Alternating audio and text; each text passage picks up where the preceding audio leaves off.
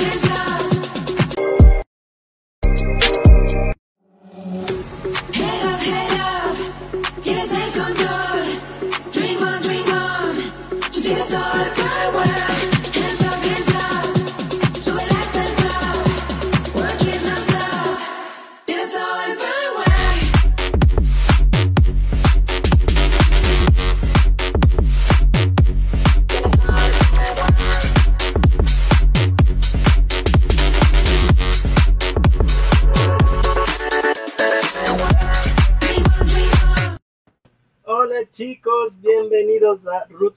Estamos en su programa favorito, Enrutados. Y bueno, el día de hoy tenemos una invitada especial. Pero antes de presentarles a nuestra invitada, voy a dar paso a mi esposa, que viene desde otro planeta, directamente desde el planeta del Steffi. Con ustedes, Steffi Miranda. Angie Estefanía. Angie Estefanía Miranda. Hola, hola gente bonita. Oye, yo estoy contenta siempre. Eh, me he visto de gala para estar en Enrutados, porque en realidad creo que es un lugar y un espacio muy bacán donde se habla con personas súper chéveres. Y aún quiero, quiero acotar algo. Yo cuando le escucho al Juan decir, mi esposa, aún siento que entra en pánico. No, no, no, no. ya, ya, pasó ese momento de pánico. no, no hay pánico. Yo estoy tranquilo, feliz. aquí directamente desde la famosa Casa Púrpura en Nueva York. Sí, dinos dónde estamos. Estamos en Ruta York, un nuevo medio para comunicarnos, chicos. Todos los que nos siguen, ya saben, denle su like, compartan y sean parte de esta hermosa comunidad que hacemos desde Nueva York. Así que vamos a hacer la ruta likera y compartan, denle like. Eso, eh, ¿Ves? Ya están dando likes, eso me gusta. Qué linda, qué linda gente. Likes. Y bueno, entonces, eh, Angie, bueno, antes de dar inicio, te comento que tenemos dos eventos súper chéveres aquí en Nueva York. Este 9 de diciembre tenemos un evento que nuestro querido amigo Gus el duro de Ismada Producciones nos ha hecho la invitación. Eh, ¿Te gustan los enanitos verdes? Sí, luz de noche, luz de día es la canción que me gusta. apaga el champán, eso te gusta, ¿verdad? No, apaga las luces. Oye, eh, no, de verdad, si quieren celebrar el inicio de diciembre, que ya van dos semanas de diciembre. Bueno, pues si quieren celebrar en diciembre, después de las fiestas de Quito, no, recuerden que es Moda Producciones siempre hace eventos chéveres para gente chévere, no solo para ecuatorianos, para todo el mundo. Sí, y en este caso hay excelentes músicos. Tenemos a Tributo a Enanitos Verdes, chicos, así que si les gusta Enanitos Verdes, los esperamos en la 332 de Morris Avenue, Elizabeth, New Jersey. Por ahí el Gus me dijo que si ustedes comentan yo quiero entrada, van a ganarse. Está en New Jersey este 9 de diciembre a las 11 de la noche. Tributo a Enanitos Verdes. 322 Morris Avenue, Elizabeth, New Jersey. Pila, chicos. Bueno. Para farrear el fin de semana. Sí, sí, de ley. Vas a ir toda rockera. Esperamos ir, esperamos ir, pero sí. Si no, se siguen sorteando más entradas para que ustedes farreen. Sí, pongan hashtag yo quiero entrada y están participando de una. Bueno, Ahora sí, Angie, te cuento, eh, vamos a tener a una ex candidata a la vicepresidencia de la República. Nosotros estamos una engalanados. Gran comunicadora, coach y por supuesto una gran amiga, una compañera que, que aprecio bastante. Ella, ella es... Nuestra queridísima Linda Romero, una mujer lideresa espectacular que el Falca eh, la tiene backstage Sí, está en backstage. Tenemos que hacer eh, la llamada. La hemos llamada, hecho. Hace mucho tiempo que no hemos llamado a Ecuador. Oye, ¿sabes que el, el, canal que nos une a todos los ecuatorianos es el 593? Así que, Juanca, saca tu celular y por favor, conéctanos mm, con, con, nuestra queridísima Linda Romero. aquí, eso, listo. Una, dos, tres. Ring, ring, ring. Aló, aló. Linda, bienvenida. Chicos, ya les Estás aquí en Ruta York, bienvenida. Bueno, mi querida Angie, Juanca, qué placer saludarlos y felicitarlos. Me encanta saber que estas iniciativas a través de los medios y los podcasts nos pueden unir y también demostrarnos lo valiosos que somos y cuánto podemos lograr para transformar la vida de los demás. Así que la honradísima soy yo, dije, ¿será que Juanca me invita algún rato? Qué bueno, y felicitarlos también a ustedes. Qué bueno que tengamos dos talentos unidos desde el amor para transmitir eso al mundo entero. Gracias, Linda. De verdad nos honra mucho. Mi querida Linda, tenemos que ponernos al día ya varios bueno, ya año y medio que no hemos hablado en vivo, ya así de escuchado es distinto, pero han pasado muchas cosas en tu vida, Linda. Qué, qué chévere es lo que te viene sucediendo y la verdad es que uno siempre se alegra por el avance de las personas que aprecia. Bueno, pues eh, chicos, la verdad sí, ha pasado un montón de cosas. Eh, bueno, la gente que me conoce sabe que siempre me he dedicado, que mi pasión también es la comunicación y algo importante a través de la comunicación positiva y empática también podemos ayudar a mejorar y a cambiar vidas y eso es lo más importante, pero pues de lo que te conté, Juan, que te invité al evento que hacemos, un congreso que hacemos al año en Ecuador, eh, del proyecto Hoy Fundación Mujeres Reales, que trata también de innovar, de cambiar esas vidas desde dentro, porque si no cambiamos desde dentro no pasa nada. Y eso es algo que nos hace falta, creer más en los seres humanos, en lo que podemos proyectar, pese a la adversidad y las cosas que nos han pasado, somos realmente los co-creadores de nuestra historia. Y después, mira, me pasó algo tan chistoso que, bueno, pues ah, yo agradecí mucho al, fallecido alcalde Intriago, quien me apoyó en, en Manta y que me apoyó mucho, pues su partida. Eh, había dicho el universo, saben que las leyes universales no fallan, y había dicho, eh, tal vez en voz alta, me acuerdo ese día, ¿qué hacemos para que este proyecto conozca el Ecuador y podamos llegar a todos los rincones y podamos realmente dar esa, ese mensaje de esperanza, no de motivación, de lograr entender que cuando cambias adentro el entorno se transforma. Y mira, me llevó a ser candidata a la vicepresidencia de Ecuador, una experiencia realmente muy bonita, muy cansada, pero vida, sí. Pero bueno, ya vamos a ir ahondando un poco en esa experiencia, mi linda querida. Bueno, ahora es, estamos conociendo, digamos que es nuestra primera, cita. como dicen. Y, y, nos gustaría saber tus inicios, cómo, cómo llega Linda, eh, una persona tan, tan eh, con bonita disciplina y experiencia a gustar de la comunicación? ¿Cómo fueron esos inicios? si les mostrara una foto, es, yo creo que nací eso con, en la sangre, ¿sabes? Y eso uno lo siente, no solamente como una profesión, que a lo largo del camino eh, uno le gusta alguna profesión en sí.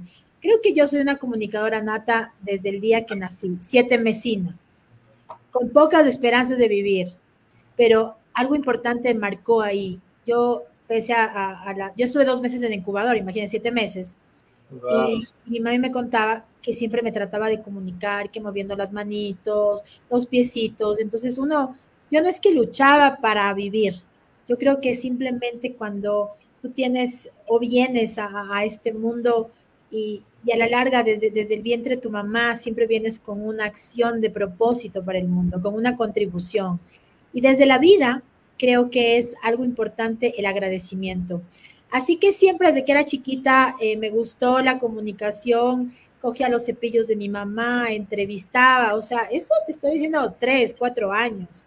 Y desde que empecé en la escuela, el colegio, siempre fui o la presidenta del consejo estudiantil o aquella que manejaba las, los eventos en, en el colegio, en la escuela.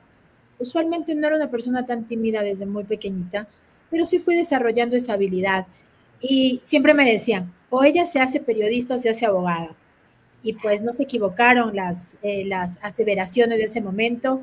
Eh, hay algo que sí me he quedado como que atrás, es en terminar mi carrera de derecho, que en algún momento sí lo quise hacer. lo voy a ¿En qué nivel te quedaste? Eh, creo que fue hasta el segundo, entonces me toca repetir todo, ¿no? Porque yo justo, yo incluso hice pasantías en la Corte Nacional de Justicia.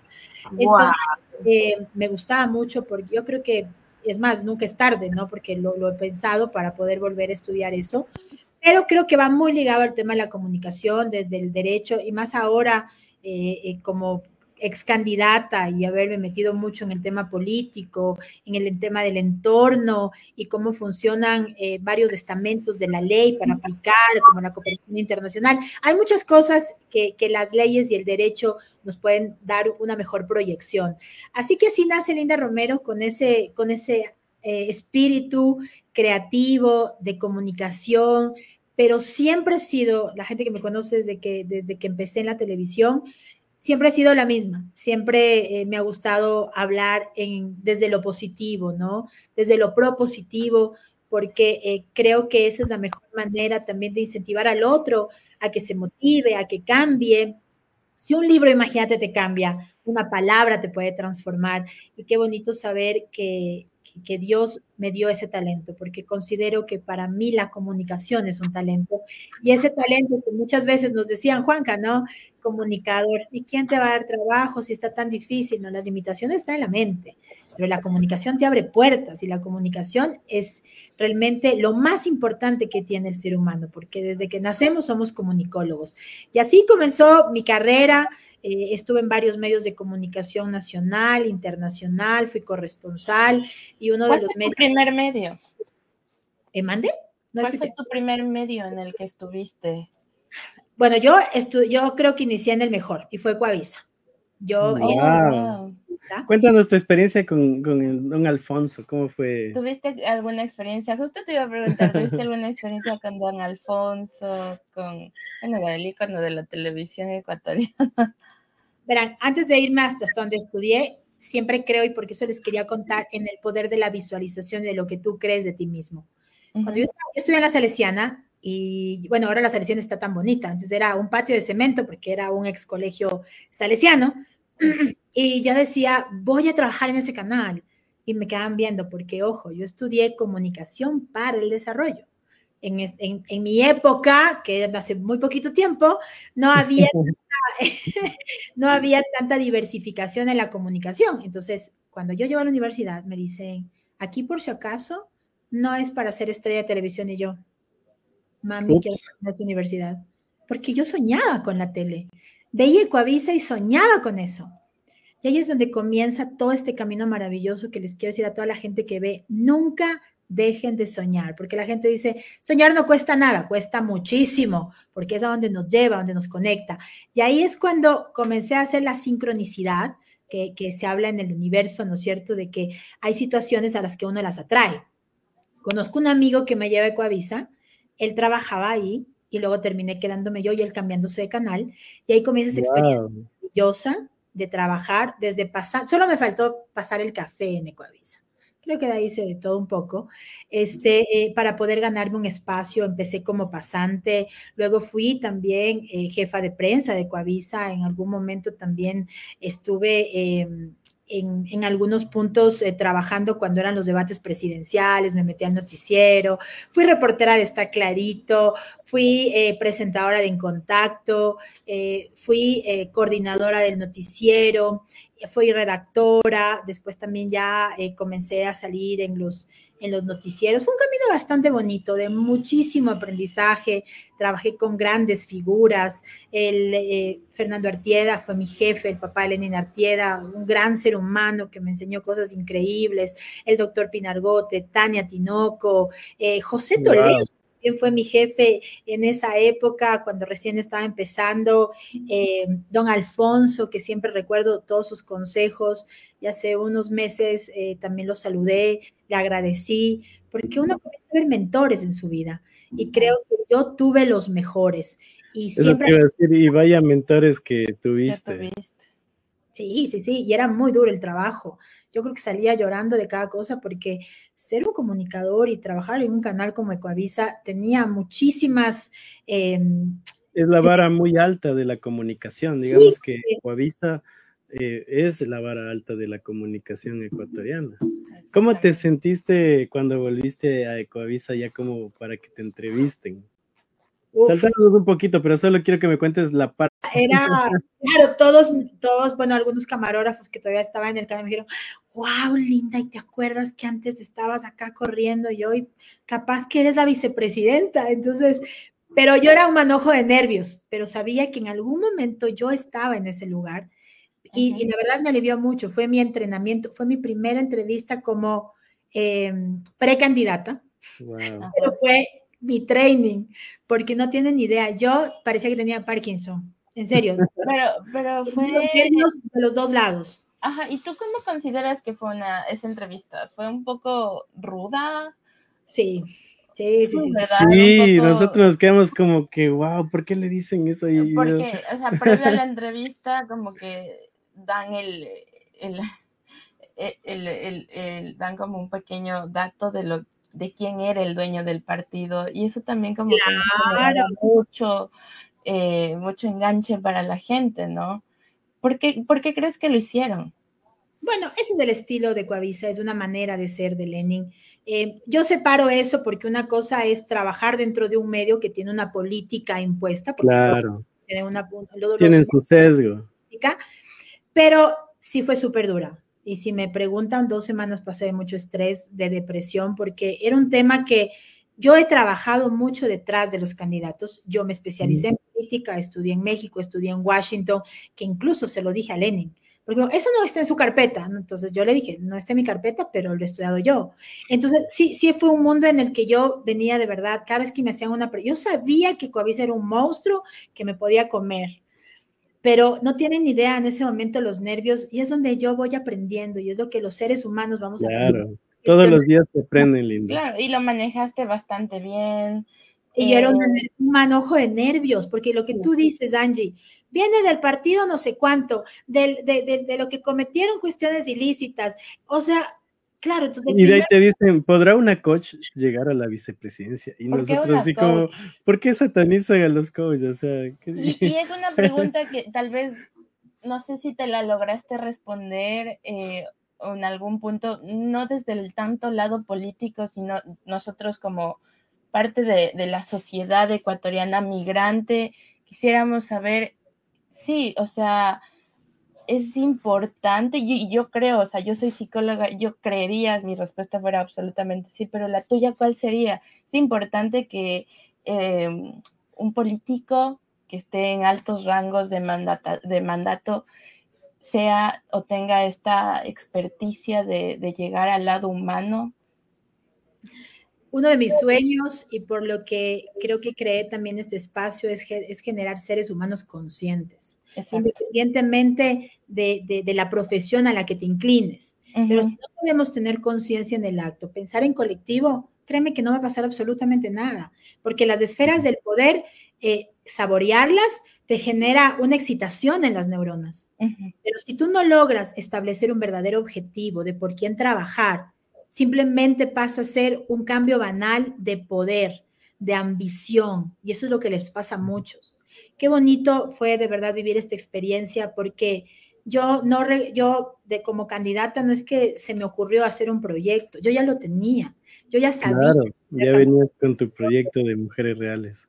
Sí, y aparte vengo trabajando mi ser. Por eso cuando me dijo Lenin, eh, ojalá un coach pueda cambiar, yo, o sea, de verdad, yo a veces, claro, en ese momento del susto de tanta cámara, yo he dicho, si todos fueran conscientes, el mundo sería diferente, porque no solamente se verían los intereses económicos míos de, de lo que quiero mostrar, sino de lo que quiero dejar el ser y hacer, hay un montón de cosas que todavía nos falta trabajar. Y, en esta experiencia política hay que seguir trabajando desde el ser, porque no solamente es hablar bonito, es interiorizar, es realmente conectar y entender que lo que yo necesita, necesita el otro. Pero hay que tener la mente más abierta y tener fe en un país diferente, no centrarse en lo negativo, porque eso es lo que nos tiene al mundo entero paralizado frente al miedo. Claro, y yo creo que algo sumamente importante eh, dentro de, del perfil que tú presentaste como vicepresidenta era eso, el hecho de eh, darle la figura humana a un candidato político, pero más allá de humana, una figura preparada ante las cosas que se vienen cuando formas parte de la política, como es de las instancias de poder. Tú tienes que saber cómo manejar el ego, tú tienes que saber cómo manejar eh, las, em, tu honestidad, tu ética, y es algo que más allá de irnos a un valor como tal, es algo que se trabaja intrínsecamente en el ser y para eso tienes que descubrirte y redescubrirte.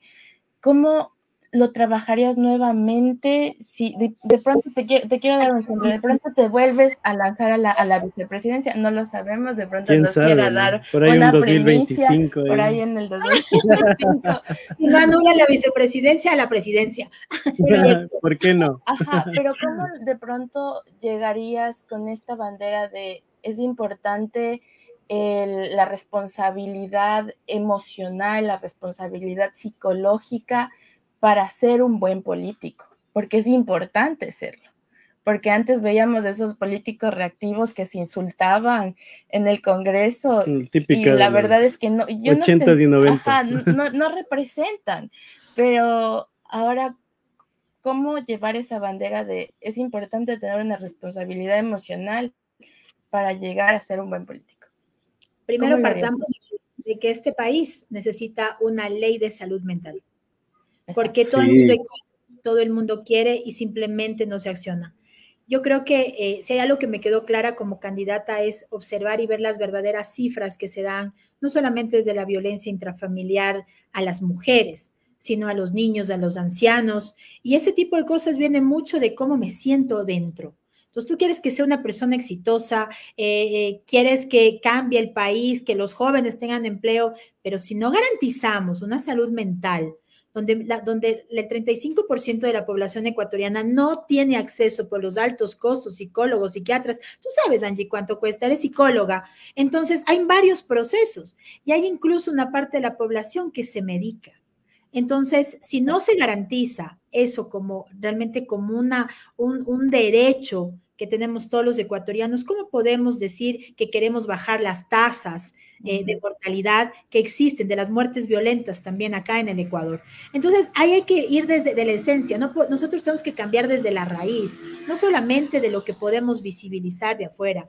A veces comenzamos a juzgar a la gente y decimos que la falta de empleo, pero no, es lo que está pasando acá, cómo me, cómo me estoy criando, cómo estoy reprogramando. Creo que hay muchas cosas que deberíamos generar y cambiar, pero yo sí creo que todos los políticos deberían pasar un test de, ser, de aprender a ser seres humanos, conscientes de lo que van a hacer. Porque uno puede ostentar muchísimos títulos, pero a larga ser egocéntrico. Y el ego no ayuda en un país. No ayuda. El trabajar en una agenda conjunta, donde no importa si eres de derecha, de izquierda, centro, pero que hay un objetivo de país, va a cambiar. Porque nosotros somos el reflejo de la sociedad y nuestros mandantes son la desesperación de la democracia. Y eso es lo que deberíamos cambiar. Y deberían haber muchos más psicólogos, más especialistas en temas de crecimiento personal, porque al contrario de lo que dijo el periodista, el coach sí te puede cambiar. Digámoslo como lo propongan, filosofía de vida, pero la cuestión es generar hábitos saludables y no reprogramar a la gente en negativo. Porque por eso la gente en estas fechas son donde más se suicida, donde más se muere, donde otros festejan la Navidad y otros realmente están pensando en suicidarse y precisamente estamos con Angie eh, topando estos temas precisamente en su programa, el Planta del Steffi. Hemos topado temas sobre el duelo, sobre la migración, y estos temas te, eh, han, marcado bastante em, preguntas de la gente, ¿no? Eh, Linda, ¿cómo, cuéntanos cómo fue tu experiencia en territorio. ¿Qué viste? De lo que tú eh, normalmente en la ciudad eh, pasas y cuál es la diferencia en la ruralidad, en, los lugares más recónditos del país. ¿Cómo ves eso? ¿Cuál fue tu experiencia? Mira, Juanca, yo básicamente me dediqué a visitar las zonas rurales. No siempre estuve con mi binomio, porque a larga en tan corto tiempo era difícil ser, ya lo que yo siempre propuse, nosotros no somos figuras decorativas, creo que hay que generar el liderazgo y no y creo que esto pues también marcó un punto de diferencia donde eh, Bolívar, que era realmente el conocido en las juntas parroquiales, la vivencia que, que, uno hace allá con la gente, con las mujeres, de entender que no hay una buena gobernabilidad desde las propias juntas parroquiales, desde que eh, la, la mayoría de las mujeres viven una indefensión, en una violencia económica, en una violencia psicológica, donde se vuelve normal, donde las propias mujeres te dicen, sí, pero es que es mi marido. Y tú dices, bueno, pues, y el dolor de ver que hay una pobreza extrema, de que faltan recursos, desde que ni siquiera esos lugares tienen un alcantarillado, no tienen agua limpia. Son cosas que a este tiempo diríamos, wow, que, o sea, mira cómo hemos avanzado en tanta tecnología y todavía tenemos sistemas precarios que no mejoran la condición de la vida de los seres humanos. A mí me afectó mucho, creo que me impactó y, y creo que esto fue ese punto de decir, hay que seguir trabajando porque necesitamos más personas comprometidas, no solamente desde la política, desde todas las aristas, desde ustedes como profesionales de la comunicación, de la psicología, pero también es importante, y sabes lo que, lo que, lo que me dolió mucho, saber que hay mucha cooperación internacional, que hay muchos organismos internacionales que tienen planes y proyectos para llegar a, erradicar la violencia de género, no solamente de mujeres, que hay proyectos para mejorar la economía de las, eh, de las familias. Sin embargo, ni siquiera los propios gobiernos nacionales y provinciales conocen planes de cómo hacerlo. Desperdiciamos tanto. Y por supuesto, hacemos que menos gente tenga mayores oportunidades. En Ecuador hay una diserción estudiantil grandísima y no lo sabemos y no lo comunicamos. Y, hay que sumarle la migración juvenil también, Linda, que no tienes idea cuántas, cuántos jóvenes ecuatorianos están en la frontera cruzando, incluso sin sus padres es increíble. Que cruzan la frontera. Y algo sumamente importante es que puede que haya muchas organizaciones em, internacionales que están intentando apoyar a Ecuador, pero también es muy burocrático. Es sumamente burocrático y se hace, se, se pierde la intención dentro de tantos procesos que básicamente, eh, más allá de que las organizaciones pierden, la gente pierde el pueblo ecuatoriano pierde. Entonces, es bastante complejo y lo que me llena de, mucha satisfacción es que llegó por fin una candidata que tenía eh, muy claro el panorama em, psicológico, emocional, de bienestar, de, esta bandera de salud mental, que yo creo que yo, he leído perfiles de, de muchos candidatos y la verdad jamás he leído a un perfil de una persona que tenía una orientación en salud mental, que, tenía la intención de directamente ir a trabajar en eso. Entonces, em, cuando nosotros hablamos de cambiar una sociedad, mucho se habla de, no sé, de la educación, de la alimentación, de la inseguridad. De la inseguridad, pero la verdadera raíz es ir ahí al núcleo de, de la salud mental, qué está pasando en casa, qué, está pasando con los primeros, las primeras personas que son esas que te tienen que proteger, cuidar, qué está pasando ahí, porque eh, realmente ese es el punto, el hecho de identificar que hay procesos emocionales que tienes que sanar para ser un ser humano socialmente, em, socialmente eh, importante y saludable dentro del núcleo social como país. Entonces, eso es realmente, realmente importante. Qué lindo, Linda, qué lindo. Linda, pasándonos un poco del tema, em, hubo un problema nacional eh, en las elecciones, que fue el fallecimiento de, de Villavicencio. ¿Cómo lo viviste tú como candidata? Ay, una, un capítulo negro para la historia del Ecuador, porque creo que eh, no puede ser que cuando tú quieras participar de la política, entendiendo de cualquier eh, ideología que tengas, eh, se tenga que pagar con la sangre de alguien. Es algo repudiable, es algo que nunca debería volver a pasar, porque todos los seres humanos, los ecuatorianos o quienes se quieran candidatizar, tienen derecho a tener libre expresión. Sin embargo, la falta de seguridad realmente y la precariedad de la gobernabilidad que existió con el presidente Lazo mostró realmente un Ecuador sin un capitán que agarra su timón. Y eso, por supuesto, hizo que esta inseguridad eh, llegue hasta estas instancias.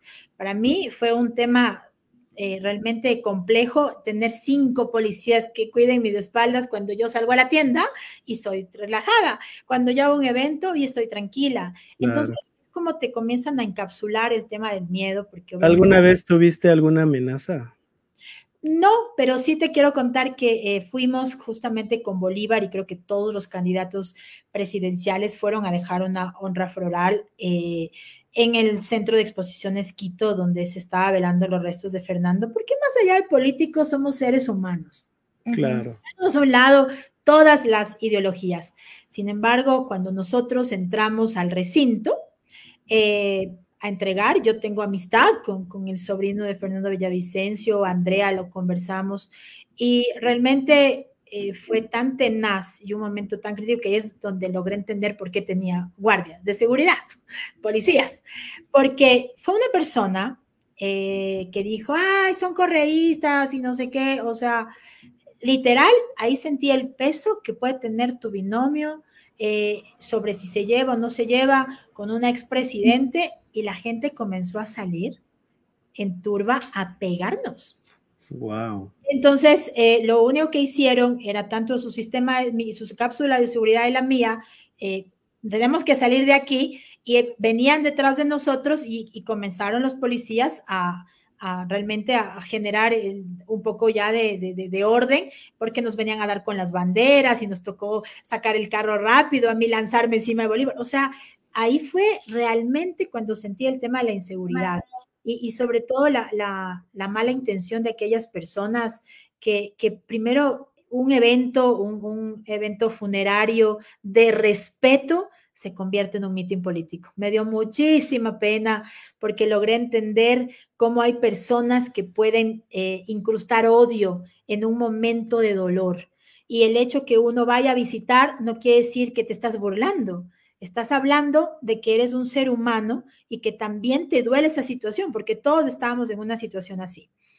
Entonces, fue eh, ese tema penoso porque justamente en ese momento nos íbamos a reunir con los otros candidatos eh, presidenciales y bueno, también habían agredido a los otros que habían ido, tal vez en menor forma, pero a nosotros sí, sí nos atacaron bien feo. Y ahí fue cuando dije, wow, la inseguridad y el odio no pueden ser parte de tener realmente representantes eh, que quieran hacer política a través de esas esferas. Wow. terrible, ¿no? Terrible. Sí, nos sacaron en TikTok todo, nos pusieron narcos, terroristas, o sea, literal, y, eso era muy fuerte, ¿saben? Porque que te digan delincuente, terrorista, que te insulten, yo decía, wow, ¿Por, o sea... ¿Por qué crees que llegamos a ese nivel de, de odio, Linda? Qué, crees que la sociedad debe hacer para poder tomar otras aristas? Y yo creo que también el nuevo gobierno está tratando de hacer eso. ¿Cómo ves al nuevo gobierno en ese sentido? Bueno, miren, yo alguna cosa siempre les dije y, y, tuve la oportunidad de hablar con Yaku, con Otto, con eh, Herbas en la reunión cuando nos juntamos todos justamente por este tema de la inseguridad. Y yo les dije como ciudadana, no como candidata, era la única candidata que estaba ahí, pero yo les dije, ustedes son los responsables porque de su boca salen cosas que va a la gente que los quiere, que los admira. Entonces no podemos ser fuentes generadoras de odio. Yo puedo estar en contra de mucha gente. La oposición también es democracia, pero una oposición que debe ser respetando eh, de verdad al otro, o sea, su forma de pensar, porque eso es lo que nos ha llevado a que si yo pienso diferente en una propia familia, se terminan peleando en una fiesta de Navidad, en una fiesta de fin de año, y yo creo que no debemos simplemente callarnos para llevar la fiesta en paz. Tenemos que aprender realmente a tener concertación, porque la concertación es un diálogo de respeto. Por eso creo que Daniel Novoa eh, de alguna forma está tratando de, mitigar eso. Él es joven, es una persona preparada. Eh, yo creo que a nadie nos gusta y se notó su, su, transparencia, eh, su forma tranquila de tomar las cosas. Yo siempre digo, al gobierno que esté en este país hay que bendecirle. Puede ser que estemos o no estemos de acuerdo, pero creo que es importante realmente bendecir a quien está tomando las riendas de este país. Al igualmente que a su vicepresidenta, que yo la conocía hace rato, pero creo que es importante respetar la manera de pensar. Eso se llama concertación. ¿Qué piensas de lo que pasó, lo, último que pasó con Daniel Novoa y la vicepresidenta que se va a Tel Aviv? Bueno, pues eh, lamentablemente, si me preguntas, creo que el código de la democracia debe modificarse. Aquí hay un terrible problema en Ecuador con varias vicealcaldesas, viceprefectas que han llegado a un cargo popular a través de un binomio. Se las está invisibilizando y eso no hay que callar. Entonces, justamente porque todas las que están, las que participan democráticamente, porque yo creo que la figura femenina siempre también te va a dar un realce, porque habrá gente que también nos sigue a nosotros y conseguimos el voto también, no solamente es la figura principal, pero el tratar de invisibilizar es un tema de violencia de género. Y, por supuesto, es política, es simbólica, es cibernética. Entonces, la, cuestión aquí no es solamente llego para cumplir la normativa y la paridad de género, sino realmente respetar el trabajo en conjunto que se tiene que hacer para poder proyectar. En este caso, yo creo que Daniel Novoa eh, no conocía bien a su candidata a la vicepresidencia porque tal vez no pensaron en llegar a la presidencia rápido y pues muchas veces estas eh, divergencias que pueden eh, existir son porque no nos conocemos, porque ninguna de las mujeres candidatas a vicepresidencia estuvo en la mente de ellos. Porque si no hubiera sido por cumplir una normativa, fueran otros los que estuvieran ocupando estos espacios. Y creo que hay que cambiar. Por eso, chicos, quiero contarles que vamos a crear en Mujeres Reales la Escuela de Gobernanza y Liderazgo Femenino, que va a llegar. Yo lo prometí en campaña y no porque era campaña, ha sido un sueño y este 2024, pues por supuesto, estamos ya armando la malla curricular, los talleres que queremos hacer en las juntas parroquiales, porque la idea es saber qué es la gobernabilidad, desde la política básica, de cómo poder tú ser parte activa, ser un, miembro que no solamente eh, esté para eh, escuchar o para hacer las cosas, sino para intervenir, para proponer. Y es algo que lo vamos a hacer conjuntamente a través de, técnicas de liderazgo, de programación neurolingüística, de gestionar tus emociones, de, de, ser responsables emocionales también, porque yo creo, yo tenía herramientas, yo venía trabajando, yo manejo medios, pero les voy a contar algo, también tenía miedo. y, eso, eso, te iba a decir, una cosa es estar en, en la parte de atrás y otra cosa es ya estar adelante, ¿no? Total. Y Juanca, yo que siempre les decía, por eso ahora muchos políticos me decían, ah, pero tú dices, dije sí, porque yo tuve una asesora, yo ella trabajó conmigo, no dormí como tres semanas en estudiar, en, de alguna forma eh, generar eh, respuestas que sean coherentes, yo la verdad que es como que volví otra vez a estudiar todos los, puntos, las, agendas de género, el tema económico, las carteras del Estado, los presupuestos, todo eso me tocó comenzar a ver para tener bien claro, porque hay algo importante. Y es algo que, miren, algo que yo me siento orgullosa de mí, es que nadie habló mal en algún momento alguna cosa por, por, mis primeras participaciones, pero yo creo que tuve una muy buena participación como candidata, porque siempre estuve muy clara en las cosas que tenía que decir y sobre todo creo que eh, logramos mostrar que las mujeres realmente tenemos un conocimiento que realmente generando ese impacto y, esa buena política que tiene que existir. Cuando existe una buena gobernabilidad, podemos ser un equipo increíble. Y eso espero que las próximas personas que se lancen, no se lancen con miedo. Yo sí tenía miedo, pero ese miedo activante, ese miedo que decía, no me voy a preparar porque no me va a volver a tratar de esa manera, porque muchas veces, Juanca y Angie, yo sentí que me minimizaron al máximo, eh, sentí que me querían hacer quedar mal, compañeros y amigos periodistas, y los que hicieron lo saben. Sin embargo, yo se los dije, porque creo que uno debe ser sincera, pero también le dije a alguien específicamente, no me pongas contra la pared, eh, realmente porque me estás generando un pasado político que no tengo nada que ver.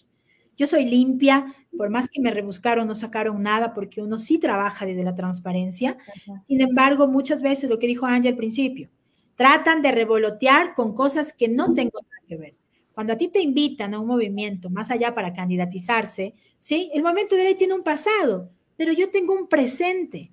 No tengo que jalar un pasado. Y eso es algo que nosotras, las que nos candidaticemos como mujeres, no podemos permitir que nos sigan poniendo en nuestra hoja lo que otros equivocaron. Y es algo que en este tema de la Escuela de Gobernanza y Liderazgo vamos a mejorar a gestionar las emociones, porque es muy fuerte estar al frente. Y realmente yo tuve dos semanas deprimida, yo quería que se termine, yo quería renunciar. Debe ser bien difícil una, una candidatura pero no podía porque tenía dos opciones. las candidaturas son irrenunciables y la única manera de irte es morirte. Y ese tampoco era mi opción. Entonces, pues hay que seguir y hay que ponerle ánimo. Eh, ¿Sigues en el partido o estás ya viendo Nunca fuiste parte del partido, ¿no? Nunca fuiste parte del partido. No. siempre he dicho que soy apartidista, se lo dije incluso a Lenin, eh, nunca he tenido una afinidad con un movimiento, un partido político, porque se nota que en Ecuador nos falta reclutar, nos, nos falta realmente sentar bases y precedentes de liderazgos que no existe, que apenas hay unos dos partidos que lo mantienen, pero el resto realmente, como lo decían, partidos de alquiler, porque yo puedo decir, yo no fui a pedir un cargo, pero obviamente el, movimiento y el partido es una, una, parte fundamental para candidatizarse, pero es momento hoy de reestructurarlos. Creo que hay muy buenos cuadros, hay excelentes jóvenes, hay personas muy probas para hacer esto y creo que teniendo una mejor y que sobre todo los partidos inviertan en capacitación, inviertan en su gente, porque hacer política si no tiene que ser improvisación porque en la política también tiene que ser clara y objetiva y no ser a medias. ¿Qué eres? No sé, soy híbrida. No, no existen las, las cuestiones híbridas cuando tú tienes, una, cuando tienes convicción de lo que haces. Y pero otra cosa es que tú tengas tu convicción y que con la otra realmente generes mediación, puedas tener concertación. Eso te hace ser más democrático, más objetivo, no apasionado, exacerbado de que no quieras pasar eh, realmente... Em, eh, las observaciones de los demás o no generar controversia. La oposición es necesaria porque si no, se vuelve tiranía. Y eso creo que es algo importante que tenemos que generar la gente que quiera hacer política y, sobre todo, ojo, la política no solamente es desde la gobernabilidad, es desde lo que yo hago, desde lo que ustedes hacen. Tienen políticas de transmisión. Todos, somos entes políticos. No voy a decir soy apolítico, todos somos políticos. Lo que somos partidistas, pero Sí, a pesar que me dijeron que, que si me gustaría el movimiento, dije no, no. Pero bueno, por ahí te vemos en el 2025 tal vez participando. Puede ser. Yo creo que hay muchas cosas por hacer y creo que si hay muchas cosas por hacer hay que prepararse más y las oportunidades llegan. Miren, yo me acuerdo algo que me dijo María Elsa, eh, la que fue ex ministra. Me decía, cuando tú buscas la política, la política viene a ser una ostentación para poder eh, tener más de lo que invertiste. Pero cuando la política te busca, es una política de servicio. Y es ahí donde uno tiene realmente que ponerle el corazón. Mariel Saviteri me dejó con eso. Les quiero compartir algún día que conversé con ella cuando le apoyé en un tema de entrenamiento y me acordé de eso. Yo no fui a buscar la política. Y si ese es el camino, Juanca, uno tiene que seguirse preparando todos los días. Incluso cuando tengamos que irnos de este mundo, tenemos que prepararnos para ese día, dejar las cosas claras, en orden. Por eso, trascender, dejar un legado, te va, a te va a hacer inmortal. Y no inmortal para que reconozcan tus obras, sino reconozcan el verdadero ser humano que lograste ser. Y eso es lo que ha trascendido en el mundo de muchos que ya no están, pero que nos han dejado legado. A ese punto quiero llegar. Qué bien, mi linda, qué, emocionante. Eh, mi linda, tenemos cuatro minutos. Cuéntanos, cuéntanos sobre tu fundación y cuáles son los cambios que se vienen realizando ya a futuro. ¿Tenemos algún otro congreso? ¿Cómo va todo de la Fundación? Te vienes a Nueva York. Te vienes a Nueva York, por ahí. Me quedo con Angie, la nombro coordinadora de Mujeres Reales. Tengo una, una pequeña comunidad en Estados Unidos. Claro que sí, estoy tratando de hacer allá también una organización porque es importante expandirse. Ya saben que el éxito está en expandirse. Bueno, Mujeres Reales este año viene con la Escuela de Gobernanza y Liderazgo Femenino. Vamos a hacer tres eventos que están planificados en Machala, en Riobamba eh, y en el Oriente Ecuatoriano que hemos conversado para llegar con más herramientas para poder ser esas mujeres dignas, fuertes, poderosas, responsables emocionalmente y seguras de donde queremos llegar. En la Escuela de de liderazgo queremos llegar a la ruralidad, eh, estamos preparando una malla curricular y talleres que puedan eh, ayudar a mejorar la calidad de vida de las mujeres, logrando entender que somos aptas para todo, no porque somos mujeres, porque somos seres humanos integrales y tenemos que convivir con una sociedad respetando eh, sus aristas y sus potencialidades. Por eso a los hombres también les digo que son invencibles, imparables y poderosos, porque también son una fuerza maravillosa este mundo para poder mejorar los cambios estructurales de la sociedad. Bueno, y viene un congreso maravilloso que espero que me acompañen, chicos. Eh, Juanca, también que te vengas o vamos Ahí a estaremos. En mayo vamos a hacer, va a ser la primera vez que hago en mi hermosa ciudad, porque soy quiteña, no venezolana, ni cuencana, ni todo, porque me han dicho de todo en la campaña. Soy quiteña, nací aquí, en la parroquia González Suárez. Eh, vamos a hacer un evento eh, sanador, de conciencia, de expansión porque este mundo necesita amor. Así que eh, estamos pensando hacer en el Centro de Exposiciones Quito un evento maravilloso acá, donde no solamente vendrá gente de Ecuador, estamos llevándolo a Colombia también, que voy a hacer un, eh, un precongreso allá en marzo del próximo año. Y pues eh, acá en, en, Quito vamos a hacer vibrar a Quito en mayo del 2024 porque estamos conversando con grandes mentores que vienen a transformar la vida de muchos seres humanos. Porque acuérdense que mujeres reales no es mujeres, no es solamente, nosotros somos una fundación de familias se llama Mujeres Reales, pero abordamos a las familias. Y lo que queremos es que eh, políticos, empresarios, amas de casa, emprendedoras, logren entender que el verdadero poder nace en uno, que los límites no existen, que solamente están acá. Y a través de estos eventos que los hacemos y que ya lo hemos conversado con la prefectura de Pichincha incluso para que nos puedan apoyar, van a ayudar a mejorar nuestra salud emocional. Mujeres Reales abandera la salud emocional y es lo que vamos a presentar en la cena, que me encantaría que estén acá, chicos. Miren, acá vamos a hacer una cena, este, obviamente mostrando nuestros proyectos sociales y sobre todo lo que se viene para que los empresarios también logren ver, ahora que hay estos incentivos tributarios que hay que felicitar al presidente Novoa eh, y sobre todo por la eh, igualdad salarial que ha dado, porque ese es un paso de una mente abierta y eso también hay que felicitarlo. Y creo que hay muchas cosas maravillosas que se dan porque el mundo, Juan Cayangi, está para despertar hoy en día. Quien no despierta, quien no piensa en, colectivo y en los demás, de, verdad eh, creo que no podrá seguirse expandiendo. Y es algo que debemos pensar. Siempre pensar en los demás, como ustedes lo hacen a través de invitarnos, a todos aquellos que nos invitan, nos dan la oportunidad de decirle al mundo que el mundo sí cambia, pero el mundo cambia desde mí. Y eso es lo que tenemos que trabajar en uno mismo. Qué lindo. bueno, Angie, ¿qué palabras nos das? Estamos ya por despedirnos. ¿Qué, palabras puedes darle a Linda? Linda, muchas gracias por, por todo lo que estás contribuyendo a la sociedad. Yo creo que Ecuador, eh, nuestro país lo necesita y algo que, que, me dejas es precisamente este, este mensaje de quien no despierta. Em, no trasciende, no se expande y algo que me, acuerdo, me acordé justo en la universidad, eh, hace tiempo leí un libro que hacíamos de un estudio de cátedra donde decía, quien no despierta tiende a tener trastornos mentales. A la ansiedad, la depresión, chicos, no es una coincidencia, es una realidad y es precisamente esta falta de despertar que en algún punto de la vida te lleva a tener presencia en en, tu, en, tu, en ti como ser humano. Em, trastornos como trastornos del sueño, trastornos de alimentación, trastornos de ansiedad, de depresión. Y es algo sumamente importante de hablarlo, no todo el mundo lo habla y qué maravilloso que haya gente como Linda que eh, tenga em, esta, esta sabiduría de poder llevártelo a, a, ti como un ser humano que en algún punto necesitas saber de esto y necesitas hablar de esto en casa, porque así estamos transformando la sociedad.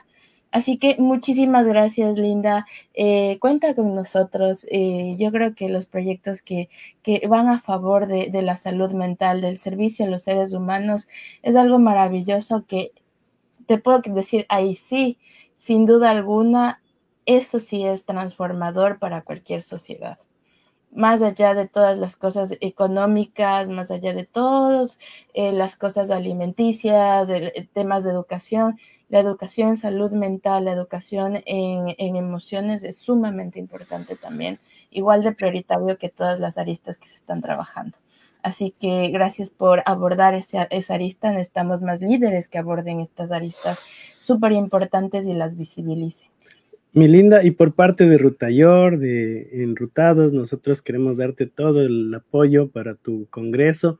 Cuando ya lances la, la campaña, aquí están los medios, nos mandas el videíto y en todos nuestros programas va a estar rotando esta iniciativa que yo la conocí desde cero, desde Sketch, me acuerdo, antes del COVID conversábamos sobre tus sueños y mira qué, qué, tan, qué tan lindo es el destino de Dios que te ha llevado hasta una candidatura a vicepresidencia. Eres una gran líder, te felicitamos y pues siempre aquí nosotros estaremos orgullosos de todo lo que tú haces. Sí, Linda, te felicitamos y te abrazamos muchísimo. Espero que recibas ese abrazo virtual y pues nada, bienvenida siempre y esperamos estar en contacto contigo.